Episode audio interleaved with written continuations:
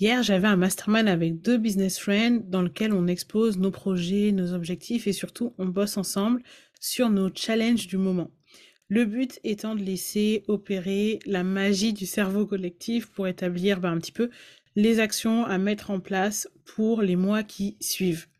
Et je me suis dit, bon, ben, tant qu'à faire le bilan pour le mastermind, pourquoi pas le partager aussi ici. Du coup, dans cet épisode, je te partage les temps forts des trois premiers mois, les coulisses de catching, challenge, classement, commission, etc.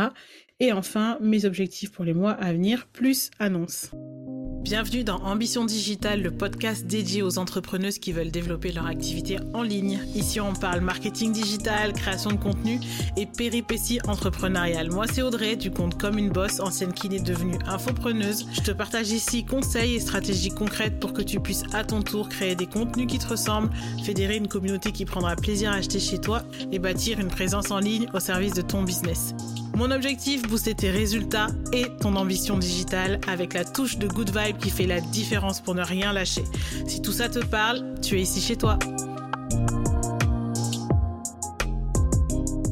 Alors le mois de janvier a vraiment été marqué par deux choses et la première ça a été mon entraînement intensif au nom. Comme j'ai pu le partager dans un épisode précédent sur mes recommandations de lecture, j'ai terminé le 1er janvier Essentialisme et du coup le reste du mois de janvier a été marqué par l'application d'un des principes phares du livre qui est de dire non à tous les projets qui nous dynamisent pas, qui nous mettent pas en joie et surtout qui ne servent pas notre vision. L'idée, c'est de sauvegarder notre temps et notre énergie pour ce qui compte, ce qui est essentiel pour nous.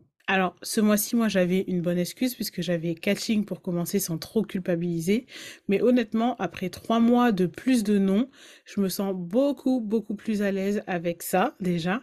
Et surtout, ça m'a aidé à libérer un temps fou pour des projets qui comptent vraiment pour moi, d'où le temps fort numéro 2, le lancement du podcast. Alors, ce lancement, c'était vraiment pas gagné. Un, parce que j'ai longuement hésité tout simplement à le faire. Je me disais que personne n'allait écouter.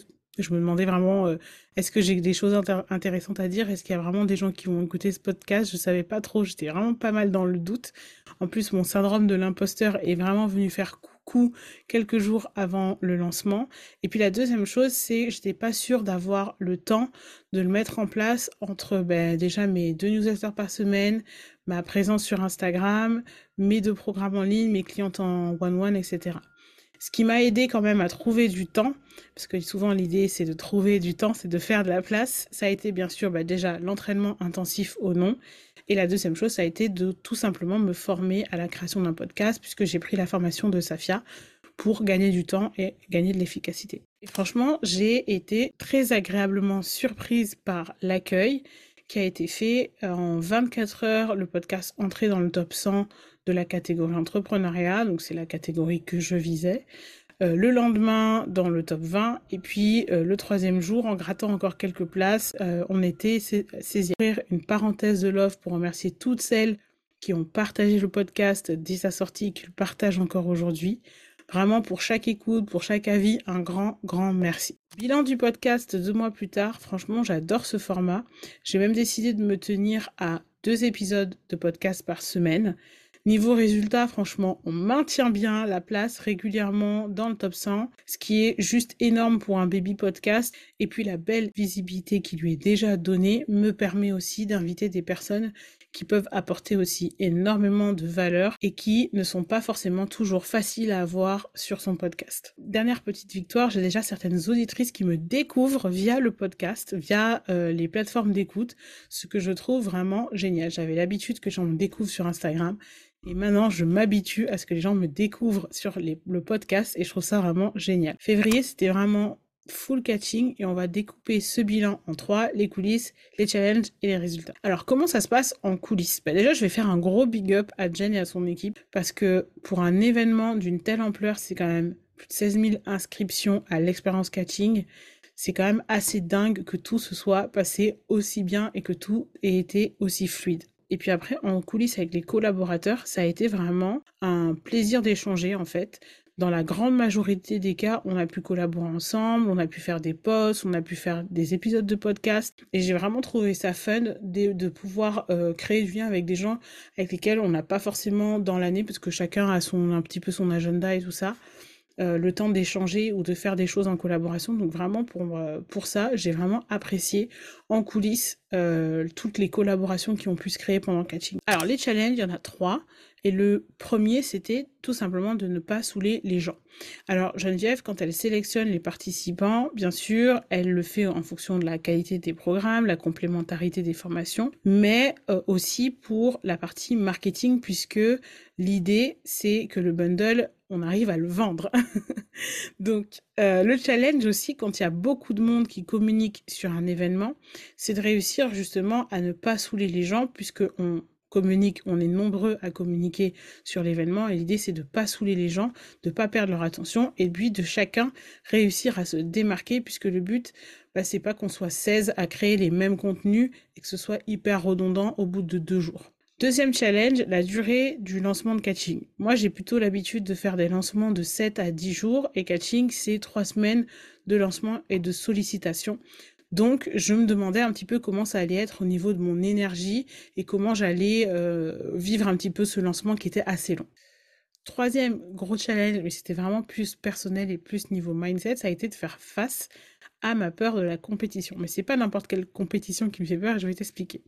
Alors en fait, Geneviève, elle organise une compétition interne pour booster notre créativité, nous encourager à nous dépasser dans notre marketing, mais c'est vraiment très très sain de base. Moi, pourquoi j'ai peur de la compétition, enfin en tout j'ai beaucoup de mal avec la compétition, c'est qu'en fait, je l'ai un peu mal vécu, je dirais, pendant mes études de médecine. Euh, il y avait beaucoup de classements, on avait tout le temps le classement, le classement était tout le temps dans notre tête, et du coup, euh, ça m'angoisse. Et en plus de ça, ce qui m'angoisse encore plus, c'est quand le classement est public. En fait, j'ai très très peur que les gens se moquent de moi. voilà. Et euh, du coup, je partais quand même assez de loin, mais on va voir un petit peu comment j'ai vécu tout ça. Alors déjà, je vais t'expliquer comment le classement s'organise. Donc en fait, on est 14 collaborateurs et ce groupe-là va être divisé en deux il y a les 7 meilleurs vendeurs avec une prime pour chacun. Et ensuite, parmi les 7 autres vendeurs, là, il y a une prime, enfin, il y a trois primes en fait, pour récompenser la créativité de ce qu'on appelle le power bottom. Ce qui est bien, je trouve, car ça met en avant aussi l'importance de la créativité et puis aussi ça donne une chance à ceux qui n'ont pas forcément une énorme liste email ou qui n'ont pas forcément une grosse audience de se démarquer. Les résultats. Alors sur le plan mindset, moi j'ai décidé avec cette première participation de vraiment sortir de ma zone de confort et d'y aller all-in. Et franchement, j'ai pris énormément de plaisir à communiquer sur catching. Je me suis dit que j'allais surtout me concentrer sur la qualité de ma communication sur l'événement et pas du tout sur le classement. Et franchement, j'ai reçu de super messages pendant tout le lancement. Même mes business friends qui sont des produits marketing m'ont félicité pour la com. Ça m'a fait vraiment plaisir de recevoir euh, des messages de mon audience et de voir que les gens ont apprécié aussi la communication autour de l'événement. Niveau vente, c'était aussi super intéressant parce que quand j'ai commencé à communiquer sur l'événement, je pensais un petit peu que euh, vraiment le bundle c'était un no-brainer et que en fait euh, ça se vendrait super facilement. Et en fait, je me suis rendu compte que si moi j'avais acheté directement en découvrant le concept, autant mon audience elle avait besoin de découvrir euh, un petit peu plus le concept parce qu'il y en a qui découvraient pour la première fois. En tout cas, les gens avaient besoin d'un peu plus de temps et d'avoir les bonnes informations pour se décider. Et puis même en discutant avec d'autres entrepreneurs pour lesquels c'était pas la première participation, apparemment ce lancement était quand même moins facile que les autres années. Et du coup, pour tout le monde, ça nous a demandé d'être plus à l'écoute des retours, des objections, pour pouvoir y répondre aussi dans notre contenu, ce qui était un super challenge. Le classement, roulement de tambour. Donc finalement, j'ai fait partie du top 7 vendeurs avec quand même de sacrés poids lourds en termes d'expérience et de communauté. Hein. Aline, euh, Julie et Julia, Alex Martel, Safia, Chloé Bloom, Dorian, etc. Et franchement, je suis super satisfaite pour cette première participation. Et surtout, j'apprécie le chemin parcouru, parce que je me dis que bah, déjà en 2021, bah, comme une boss, ça n'existait pas. Et puis, euh, je me dis aussi que j'ai découvert le concept de catching l'année dernière euh, en tant que cliente et j'aurais pas pensé en faire partie cette année. Donc je suis vraiment hyper reconnaissante pour l'expérience et en plus de ça, je suis aussi très contente de mon classement. J'en profite aussi pour remercier toutes celles qui m'ont fait confiance, qui sont passées par mon lien affilié. Vraiment, cœur sur vous, votre soutien est précieux. Parlons chiffres aussi. En plus, c'est assez rare que je le fasse euh, un peu partout dans mes contenus. Donc, petit piment pour toi qui écoutes jusqu'ici et qui écoute cet épisode. Le montant total de la commission, comment est-ce construit? En fait, à chaque vente, par notre lien affilié. Chaque euh, affilié en fait reçoit 50% sur la vente. Et on a aussi 1% des revenus nets qui sont générés par tous les vendeurs. Je trouve que c'est du coup un système qui est vraiment très équitable parce que en fait, du coup, quand tout le monde vend, bah, tout le monde gagne. Donc ça, je trouve que c'est vraiment cool. Le montant total de ma commission, est de 18 446,75 dollars canadiens. Et mon objectif de ça serait bien était de 10 euh, 000 dollars. Du coup, je suis vraiment satisfaite de cette première participation à Cathy. Niveau énergie, euh, de base, moi, j'aime bien faire des lancements et surtout, j'ai puisé beaucoup d'énergie dans les retours de ma communauté. Du coup, honnêtement, 24 heures après catching, moi j'étais de nouveau ready. Ça n'a pas forcément affecté mon rythme, mon énergie. Je l'ai très très bien vécu niveau énergie. Voilà pour février et voilà pour les coulisses de catching. Alors mars, pour moi, ça a été vraiment un mois de focus sur mes clientes avec l'accueil des plus de 1400 nouvelles inscrites à Girl Boss Story. Et surtout, bah, en fait, l'idée c'était vraiment d'être présente, euh, que ce soit dans le groupe, que ce soit sous les vidéos, en fait, même si j'ai euh, toute une partie de mon business qui est automatisée, toute cette partie qui est humaine, c'est toujours moi qui la fais et je prends plaisir à la faire. Donc, euh, ça a été vraiment pour moi le focus de ce mois de mars, c'était d'être présente bah, pour les nouvelles inscrites, mais aussi d'être présente pour mes nouvelles clientes en one-one, puisque j'ai réouvert quelques places en mars. Mes objectifs pour les mois à venir. La première chose, c'est de continuer à développer ma liste email. Donc, il va y avoir une sortie d'un nouveau freebie très prochainement, donc sortie et diffusion d'un nouveau freebie. La deuxième chose, c'est la réflexion sur un programme qui serait complémentaire à OmyGram et qui va intégrer euh, l'IA. Je vais donc sonder mon audience pour tester un petit peu sa pertinence, hein, bien sûr. Évitons le syndrome Spielberg. Si tu ne vois pas du tout de quoi je parle, n'hésite pas à jeter un coup d'œil à l'épisode 15. Troisième chose, ça va être la mise à jour de la page de vente de Girl Boss Story pour le remettre en ligne parce que je commence à avoir des demandes de nouvelles personnes qui souhaitent s'inscrire et rejoindre Girl Boss Story. Et puis, gros changement, big annonce pour moi. Euh, Monsieur Bubble et moi, on a pris la décision de quitter notre appart sur Bordeaux pour au moins six mois de vadrouille. Notre premier arrêt, ça sera probablement la Corse, puis si tout se passe bien et si tout se passe comme prévu, l'Asie. D'ailleurs, si tu veux suivre un peu tout ça, euh, je pense que je partagerai euh, bah, un petit peu toute la préparation, tout ça en story. Voilà, c'est tout pour moi. J'espère que ce format bilan t'a plu. Si tu es arrivé jusqu'à l'annonce, fais-moi signe sur Instagram.